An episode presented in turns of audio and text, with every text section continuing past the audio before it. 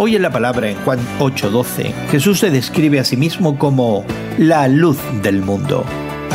Pero, ¿qué significaron esas palabras en ese momento?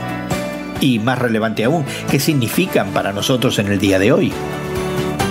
Como hemos visto, los líderes religiosos en Jerusalén habían estado tratando de arrestar a Jesús durante la fiesta de los tabernáculos o fiesta de las enramadas, pero no pudieron dar un paso debido a la profunda enseñanza de Jesús que estaba teniendo un impacto significativo en todos los que lo escuchaban.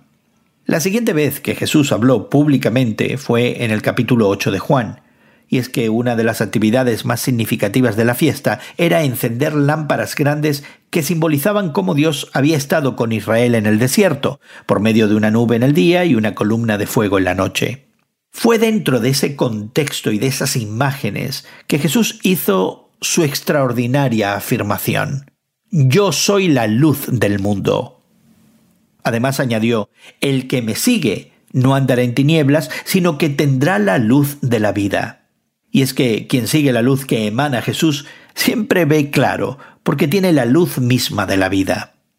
El mundo en el que vivimos tú y yo está cubierto por oscuridad espiritual, algo que es verdaderamente desalentador.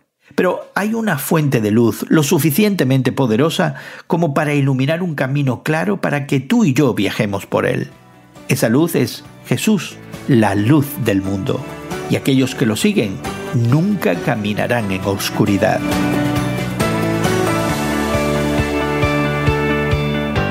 Hoy en la Palabra es una nueva forma de estudiar la Biblia cada día.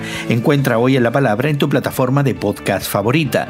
Más información en hoyenlapalabra.org.